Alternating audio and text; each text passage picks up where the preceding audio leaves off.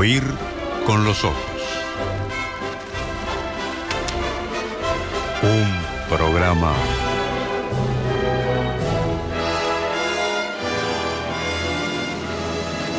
bajo los efectos de la lectura.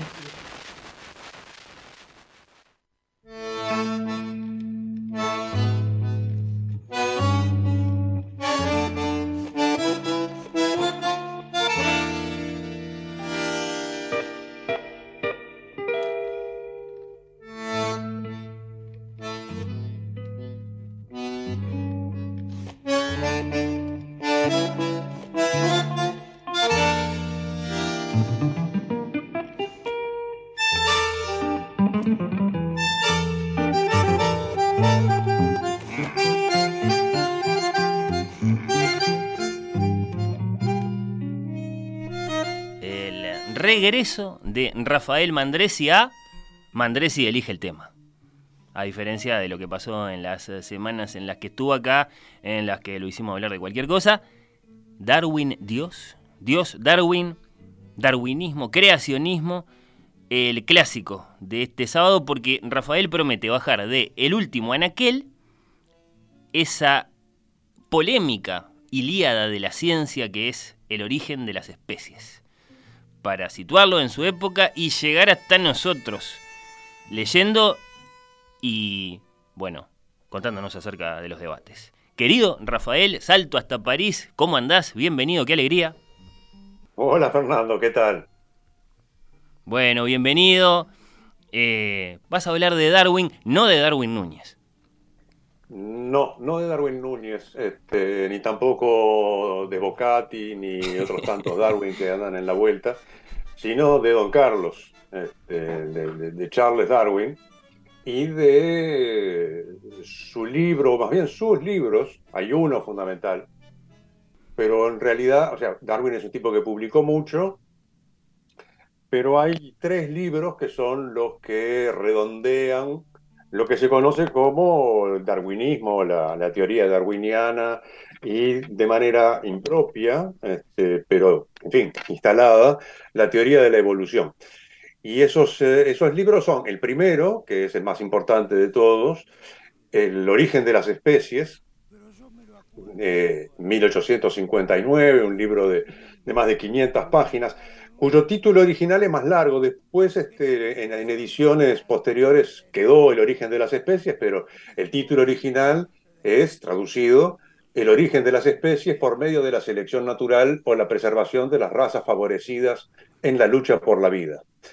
Y a ese se le agregan dos complementos o dos extensiones, algunos años después, unos cuantos años después en realidad, en 1871 eh, el origen del hombre y en 1872 la expresión de las emociones en el hombre y los animales. En los tres casos publicados por el mismo editor de Londres, el señor John Murray. Tiempos de títulos de libros claros, articulados, no tanto publicitarios, efectistas. Eh, no, pero, pero no impidió de todas maneras que este, hemos hablado más de una vez del asunto, de los libros que generan efectos y de los libros que tienen una, una suerte de, vidas este, sucesivas y, y, de, y, de, que producen consecuencias, bueno. Claro, por cómo se los eh, lee, por cómo se los valora, por las nuevas ediciones que se van produciendo de ese libro. Por las reacciones que, generan, y en este caso este, las hubo y muchas.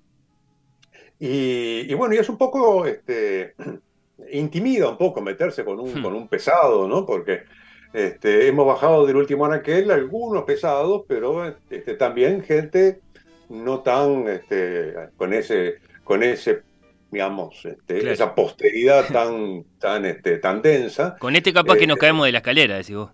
Y con este sí, este, este, este, un pesado en el buen sentido del término, y para conectar con, la primera parte del programa, este, Darwin para muchos es un héroe. Sí. Eh, pero para muchos otros es un villano. Claro. Lo fue y lo sigue siendo. Eh, y es un, es un desafío meter, este, meter a Darwin en, una columna de, algunos minutos, pero vamos, vamos a tratar de, hacerlo de la manera más decente posible. Eh, empezando por el, por el individuo, por, por Charles Robert Darwin. Don Carlos. Eh, don Carlos, Carlitos, este, que eh, empezó estudiando medicina, las cosas no andaban, no andaban muy bien. Este, el padre, no hay que olvidar que viene de una familia de naturalistas, el abuelo Erasmo Darwin era ya un naturalista muy, muy conocido.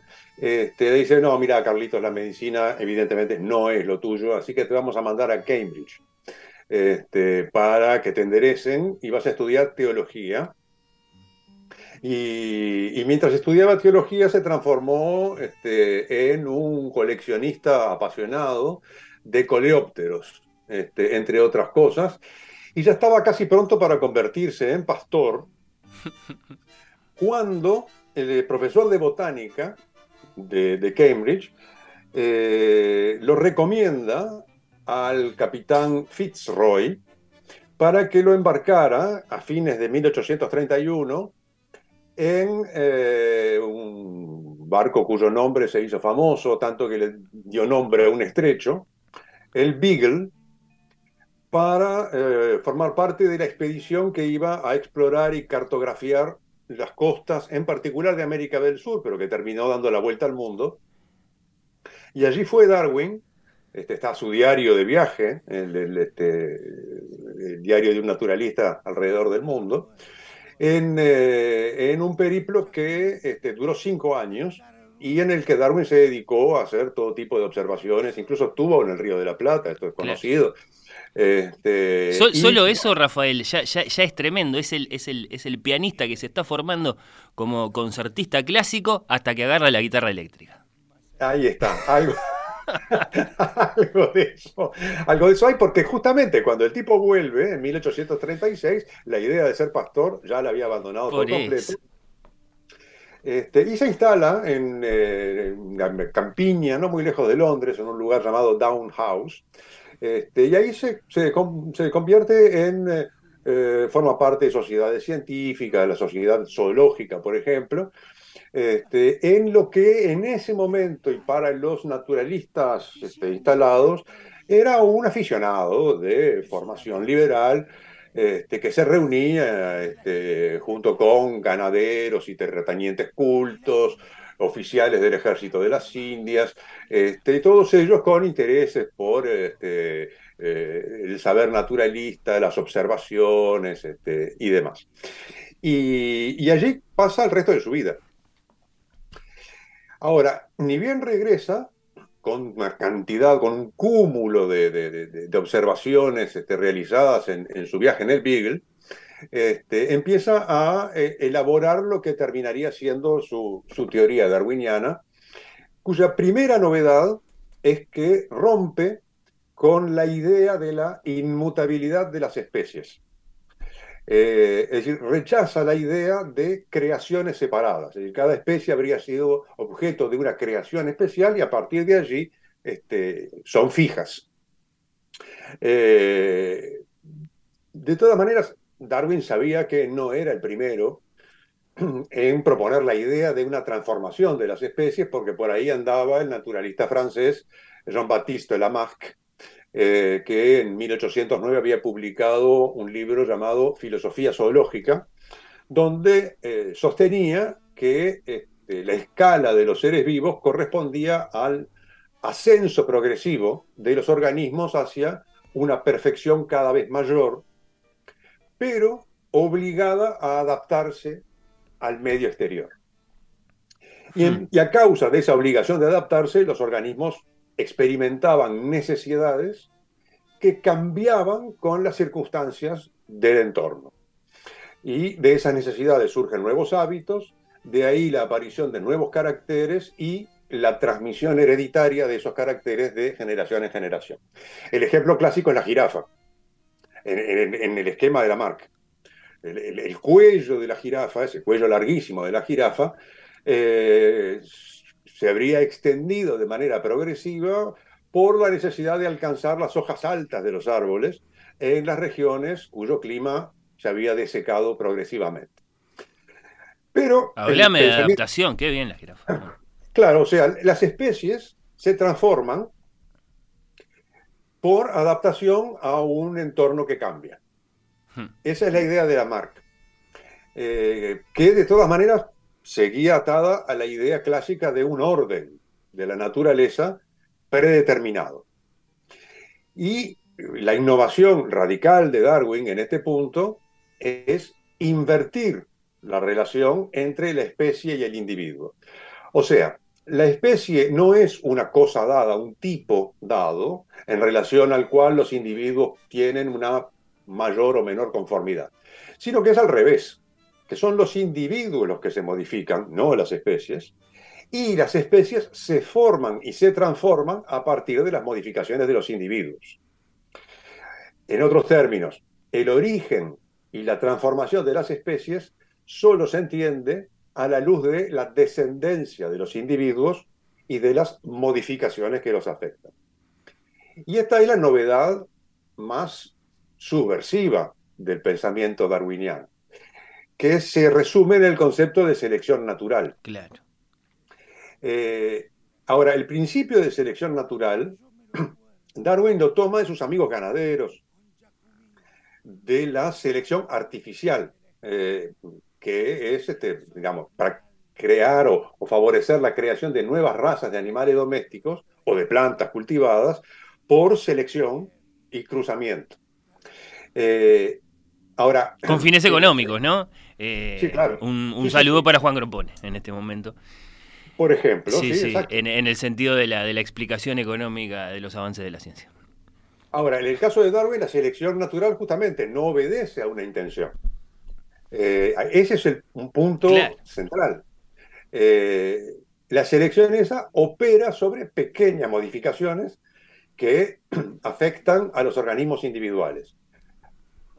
En síntesis, en un momento determinado aparece una modificación que a un organismo le da una ventaja que le permite prevalecer sobre los demás en la lucha que necesariamente libran unos con otros para apropiarse de los medios de existencia. O sea, ahí aparece la lucha por la existencia, que es el otro, el, otro, la otra idea que complementa la de la selección natural.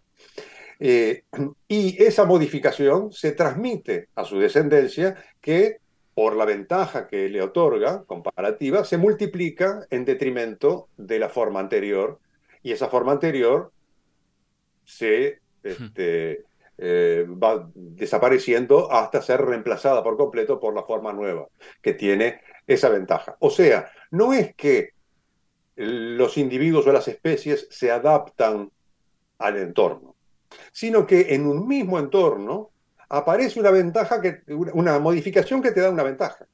Y por lo tanto, todos los que tienen esa ventaja tienden a prevalecer frente a los demás en la lucha por la existencia. Selección natural entonces es un, es un eufemismo. Es, un, es, una metáfora un poco desgraciada. Darwin este, no se cansó nunca de explicar, este, porque generó un malentendido, de que eso no quería decir que él le atribuyera a la naturaleza ningún tipo de plan predeterminado. Es más, hay modificaciones que funcionan y otras que no.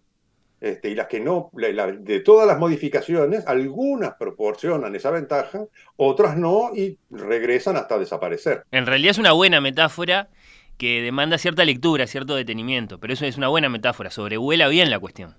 Sí, sí, sí, sí, sí, sin duda. Este, y sobre eso quiero volver sobre el final de, la columna. Bueno.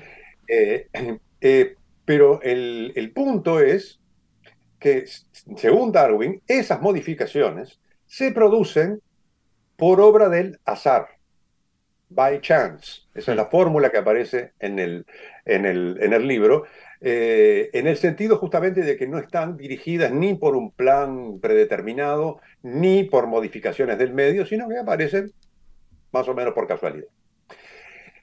Esto lo va elaborando Darwin a, a lo largo de los años 40 y 50, hasta que el 18 de junio del año 58 recibe de parte de otro colega, Alfred Wallace, que estaba en ese momento en Malasia, eh, una memoria de algunas páginas donde le presenta ideas para que Darwin le dé su opinión. Y el problema es que cuando Darwin lee eso dice, pero estas ideas son las mías. Entonces este, se le plantea una dificultad ética, no porque Wallace lo hubiera plagiado, sino porque dice, yo estoy trabajando hace 20 años, si salgo ahora que Wallace presenta esta memoria a decir, este, estas ideas son mías, esto va a parecer una mezquindad de mi parte. Bueno, lo arreglan con unos amigos ahí en la sociedad lineana, la Linnean Society, este, donde se presenta la memoria de Wallace con algunos textos de Darwin y una introducción donde explican el desarrollo de las cosas y Wallace con toda caballerosidad británica dice, sí, sí, por supuesto, es el señor Darwin el que tiene la, prioridad, etc. Aunque de todos modos había una serie de cosas que en la memoria de Wallace este, eran distintas de lo que planteaba Darwin, y en algunos casos muy distintas. Este, y bueno, eso ocurre en el año 58, al año siguiente se publica El origen de las especies por medio de la selección natural, donde se da a publicidad la explicación de la evolución de las especies que operan sobre variaciones aleatorias de las características de los individuos, como decía recién.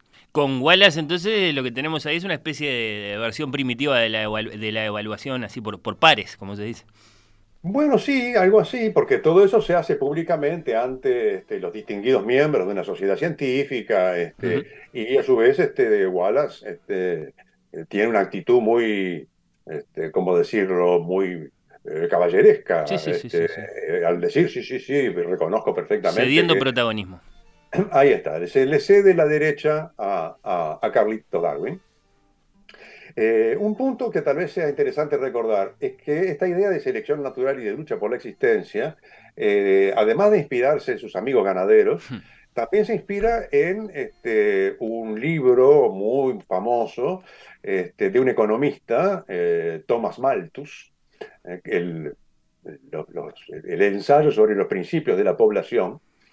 Y este, en esa obra Malthus desarrolla una tesis que presenta como una ley natural a saber, la tendencia constante en todos los seres vivos a aumentar su especie más de lo que conlleva la cantidad de alimento a su alcance. Y Malthus deducía de eso la previsión de una superpoblación del planeta y preconizaba la limitación de los nacimientos este, y recomendaba la supresión de la ley inglesa de asistencia a los pobres. ¿Y para qué vamos a este, favorecer la procreación de eh, gente que no puede producir? Eh, también acá, tal vez no haya sido lo más feliz este, citar a Malthus eh, por su filosofía política por parte de alguien como Darwin que tenía ideas muy diferentes de esto. Profeta del cambio, del cambio poblacional. Exactamente. Darwin era conocido por haber donado a la, parroquia, a su parroquia, este, eh, a los pobres hasta el final de sus días, en fin, hay, este, hay mucho, mucho material sobre Darwin, mucha correspondencia, sobre todo, que permite reconstruir toda una serie de cosas de manera bastante, bastante detallada. Y bueno, y don Carlos muere el 19 de abril de 1882. Los funerales tienen lugar el 26 de abril y lo entierran en la abadía de Westminster, o sea, no poco, este, a unos metros, a pocos pasos de la tumba de Isaac Newton. O sea, ahí en Westminster, este, Inglaterra tiene a sus dos grandes héroes. Su, Olimpo. ahí está, de la eh, ciencia moderna, este, Newton y eh, Darwin, a quien el Times saluda en el momento de su muerte, precisamente como el Newton de la biología. Hasta ahí la historia de Darwin y de sus libros. Pero, desde la publicación, eh, el libro causó mucho rechazo y mucho revuelo. Por lo pronto, de entrada nomás, la Iglesia Católica lo condena, sin más, eh, y eh, aparecen torrentes de este, libros, folletos este, producidos por eh, la Iglesia Católica y por este, sacerdotes este, católicos contra la teoría de Darwin, lo condenan los obispos reunidos en Colonia, en Colonia, en Alemania, en Italia, en Francia, y hay una encíclica incluso del Papa Pío IX, de Pío IX, este, que no solo es un arrollado, también es un papa, eh, que eh, eh, condenando el pensamiento moderno conmina este, a cada especialista en astronomía, en geología, en biología, a confirmar el relato bíblico. Ahora bien, eh, no se debe juzgar la posición, digamos, cristiana por únicamente a través de los anatemas este, emanados de la Iglesia Católica, porque la reacción de los protestantes fue distinta y fue variada. Eh, hasta los años 1860, en la teología protestante, se cultiva la convicción de que las ciencias de la naturaleza no solamente pueden acordarse con la teología protestante, sino fundirse en ella. Y el objetivo se convierte en transformar a la teología misma en una ciencia moderna. Y esto se llamó, es una, una versión de lo que se llamó teología natural. Eh, y cuando aparece el origen de las especies, hay tres tácticas que se mm, delinean muy claramente entre los adeptos de la teología natural. Eh, la primera consiste en lo mismo que la Iglesia Católica, resistir, cueste lo que cueste, eh, rechazar el fundamento de esa nueva ciencia. Un segundo grupo eh, considera que hay que renunciar a la teología natural, dejar que la ciencia siga su camino y que la religión sea de vuelta a su verdad interior. Y hay una tercera eh, posición que tiene la ambición de mantener vivo el modo de pensamiento constituido por la teología natural y durante unos 20 o 30 años se multiplican los intentos dentro de la teología protestante por integrar el esquema del origen de las especies en esa teología. Se llegó a hablar incluso de un darwinismo cristiano, Desdibujar las contradicciones, los conflictos, los debates. Conciliar. Sí. Eh, hasta que, hasta que aparecen los fundamentalistas. Y acá hay una cosa que me parece que es muy importante precisar. Quien dice fundamentalismo, dice protestantismo. O sea, hablar del fundamentalismo para otras religiones es un abuso de lenguaje, porque el fundamentalismo es un movimiento, se llama así, se llamó así, muy este, específicamente dentro del protestantismo. O sea, el fundamentalismo islámico es un mamarracho, es una cosa que no tiene ningún sentido. Eh, y, se llama fundamentalismo a raíz de libros, una vez más. Una serie de libros publicados por dos hermanos de, de Los Ángeles, millonarios, eh, Lyman y Milton Stewart, mm. que eh, dedican un fondo especial de 250 mil dólares para editar una serie de libros destinados a pastores, a evangelistas, a profesores y estudiantes de teología, a responsables de la Asociación Cristiana de Jóvenes, para eh, divulgar, conocer lo esencial de la teología cristiana. Y esa serie de libros se llama Los Fundamentos, The Fundamentals. millones de ejemplares distribuidos. Y el fundamentalismo que atraviesa a varias confesiones protestantes, hay bautistas, hay metodistas, hay presbiterianos dentro de, que son todos ellos fundamentalistas, es decir, no es una denominación protestante, sino un movimiento transversal, mm. eh, se alza contra lo que considera como una deriva teológica muy grave. Y, sobre ese punto el, el mensaje es muy simple. Hay que creer en la verdad literal de la Biblia, cuyo texto es integral y directamente de inspiración divina. Y ese es el trasfondo histórico de lo que desde hace 100 años es una batalla ininterrumpida contra el darwinismo de parte del creacionismo, que es una, una movida eh, fundamentalista. Conciliar nada, dijeron conciliar absolutamente nada. Eso, eh, a los conciliadores los tratan de traidores, de hecho. Eh, y esto empieza en los años 20. Eh, habría que explicar por qué recién el darwinismo se transforma en la, el, blanco principal y casi único por momentos de la, digamos, de, la cruzada, por decirlo así, este, creacionista, fundamentalista a través del creacionismo, eh, con temas como, por ejemplo, que la teoría de la evolución atenta contra los valores fundamentales de la sociedad estadounidense, eh, de ahí que se opongan a que se lo enseñen en las escuelas. Eh, y eso no solamente se debe a que hay un conflicto entre la teoría darwiniana y la letra del texto bíblico, es decir, eh, la Tierra no tiene seis o siete mil años de antigüedad, sino un poquito más, en fin, toda una serie de cosas de ese, tipo. Y además la idea de que esa teoría atenta contra la dignidad del hombre. Eh, porque la teoría darwiniana explica la superioridad del ser humano sobre las otras formas vivientes como un accidente. Y en todo caso como un proceso integralmente natural y además vincula al ser humano con el animal.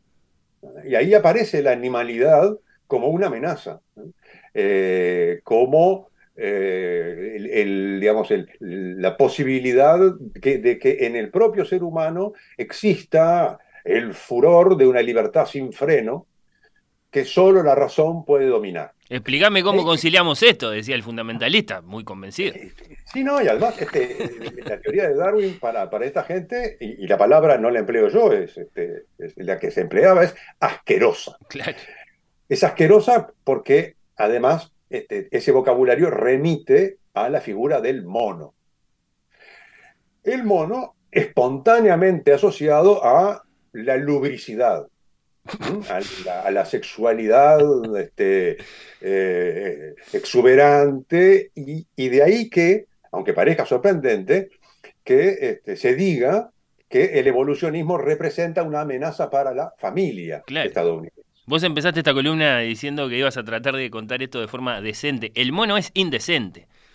Ahí está, el mono es indecente. Este, eh, y, y, a partir de los años 20 se sucede toda una serie de episodios de procesos judiciales, el primero de eh, los cuales se pasó a la historia como el proceso del mono. En 1925, este, en el estado de Tennessee, donde hubo un profesor este, que lo habían reclutado para, como entrenador de, fútbol americano, pero terminó dando clases de historia natural. Eh, en una escuela pública de Dayton, que es una pequeña localidad, que es la capital de un condado de Tennessee. Este, y por eh, haber enseñado la teoría de la evolución, lo eh, condenaron a 100 dólares de multa por una ley que había sido aprobada el año anterior, en, en 1924 y este, fue un, juicio clamoroso. Hay este, una obra de teatro, de hecho, de, 1955 que se llama Heredarás el viento, de la que se hizo después una adaptación cinematográfica en 1960 este, con eh, el papel protagónico de Spencer Tracy como el abogado defensor de este, de este profesor al que lo habían incitado de hecho, porque fue la, Asociación de, este, de, Libertades Civiles de Estados Unidos que este, lo había, este, había ofrecido, publicando en la prensa avisos, había ofrecido una, este, pagar todos los costos de un juicio a quien, a todo profesor que se animara a enseñar la eh, teoría de la evolución como respuesta a toda una serie de proyectos y de eh, iniciativas que eh, en muchos estados en, los, en esos años, primeros años de, la década del 20, se habían este, desarrollado en eh, Kentucky, en Alabama, en Florida, en Georgia, en Carolina del Norte, en Oklahoma, etcétera, etcétera, etcétera. Y, nosotros que pensábamos que la cancelación era un fenómeno nuevo. En, dista de ser nuevo. Este, y bueno, el resultado del juicio fue que lo condenaron igual porque lo que se había preparado como una suerte de gran debate, de poner en escena este, las, fuerzas del oscurantismo y de la ciencia, el juez dijo, no, acá hay una ley, este hombre la incumplió, hay un delito, punto, no quiero escuchar más nada. y esa ley permaneció vigente en Tennessee hasta 1967. O sea que hasta 1967 no se pudo enseñar en Tennessee, en las escuelas públicas, este, escuelas en sentido amplio, ¿no? en la enseñanza pública, en la teoría de la, de la evolución. Y, y hay una segunda ola que arranca por los años 60 eh, con un encare distinto donde eh, se, eh, digamos, madura todo un conjunto de instituciones en las que no, que no voy a detallar ahora, pero que muy poderosas, que publican, que realizan congresos, que hacen debates públicos, que este, tienen programas de radio, Eh, Tremenda campaña. En, lo que se llamó el Instituto para la Investigación sobre la Creación el, eh, y la eh, Creation Research Society, para transformar a la creación en ciencia y crear una ciencia de la creación que es lo que va a estar en tela de juicio en juicios posteriores, como por ejemplo uno muy famoso también en Arkansas, en a fines del 81 y principios del 82, que ese resultó a favor eh, del darwinismo, eh, pero después este, las cosas siguieron hasta eh, en el año 2001, por ejemplo, en Kansas, la, decisión del, board de la educación, que es el que digamos, gestiona en los estados, en cada uno de los estados en Estados Unidos, en el año 99 había decidido eliminar este, a Darwin de, la educación, este, se ve obligado por decisión judicial a reinstaurarlo en 2001. Eh, y un nuevo avatar de los años 2000 es lo que se llama el diseño inteligente, el intelligent design, que es otra manera de nombrar este, al creacionismo que llegó incluso hasta el Congreso de, Estados Unidos, este, con este, lo que se llaman think tanks y grupos de presión, etc. Es decir, que es una batalla que no ha cesado desde 1920 y poco hasta hoy, este, 2020 y poco. Es decir, tenemos 100 años en Estados Unidos con condiciones muy particulares de la sociedad estadounidense, pero que también existe en otros lugares, existe en Corea, en Turquía, en, muchos otros este, eh, lugares eh, en Brasil, eh, movimientos de, esta, de esta naturaleza. Particularísimo el creacionismo porque no trata de averiguar cómo es algo, sino que ya sabe cómo es algo y crea conocimiento alrededor, por así decirlo. Exactamente, esa es, esa es, ese es el punto fundamental de, las diferencias, es decir, porque este, los debates han, tenido lugar en, muchos registros, pero no en ese que vos decís. Y ese que vos decís es, el, desde mi punto de vista, el fundamental para distinguir lo que es un proceso, llamémosle, científico, que designa lo desconocido por conocer, hmm. y la creencia religiosa que ya conoce y trata únicamente de refrendar lo ya conocido.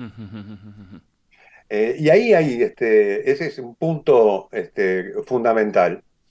Eh, y en el caso de Darwin, por lo demás, contrariamente a lo que alguien podría pensar, Darwin no era ateo ni nada que se le parezca. Darwin era, estaba aterrado por las consecuencias de su propia teoría. En su no le gustaba lo que este, su propia teoría este, daba. Darwin se definía como teísta este, que es una cosa bastante inglesa, un, poco, un poco especial, pero en todo caso era creyente.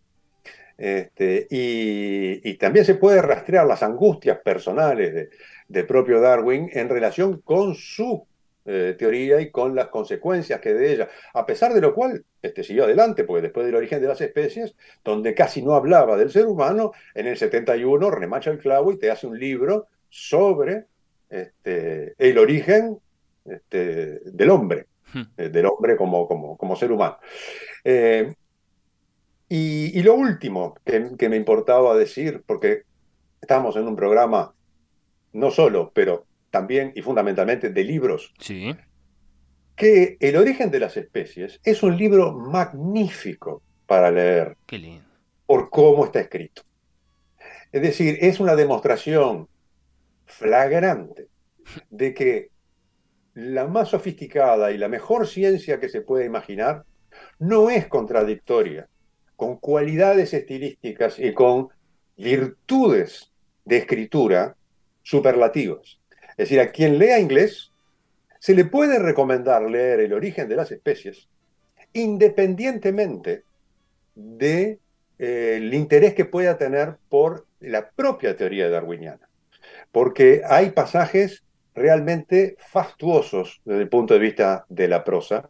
Y ese es otro homenaje que este, cabe este, realizarle a, Darwin, a quien no le hacen falta homenajes, ha tenido muchísimos este, a lo largo de su vida, pero que lo han castigado bastante también. este, hasta el punto de que uno se puede preguntar, bueno, ¿qué ha hecho Darwin para merecer esto? Eh, con este, eh, insultos póstumos, este, a veces no del, todo, no del todo elegantes, pero en todo caso de un fenómeno extraordinariamente interesante que puede provocar un libro, eh, una chispa, incluso los malentendidos a propósito de ese libro, dando este, lugar a batallas homéricas este, en eh, décadas y décadas y décadas. Este, ya llevamos, llevamos para este, un siglo y, medio largo de todo esto y un siglo en todo caso de combates entre los partidarios de Darwin o, o el darwinismo en general y sus eh, detractores que son muy militantes y muy furibundos y que han tenido algunos éxitos. A mí me parece que es un precioso elogio el que le haces al libro de esos que dan auténticas ganas de ir a buscar a las librerías ediciones del origen de las especies. En nuestro idioma hay en Acal, hay en Alianza, hay para elegir. Me parece que ha sido, esto es obvio. Tremenda columna. Y lo que me pregunto, antes de despedirte, eh, es algo que también está muy servido, me parece. En materia tanguística, ¿vas a saludar a Carlos con Don Carlos? No, no con Don Carlos, pero lo voy a saludar, por supuesto, como se merece. Hace un rato este, mencioné que el, juicio del mono, eh, el llamado juicio del mono en Tennessee, fue en 1925. Bueno, en 1925, don Julio de Caro compuso un tango que parece estar inspirado en el juicio del mono. Y sin duda lo está, de Caro, atento a estos acontecimientos. Don, Julio estaba, estaba en, la, en la pomada y seguramente este, se, se, inspiró eh, en, este, en su composición del juicio del mono para crear este tango que se llama El Monito.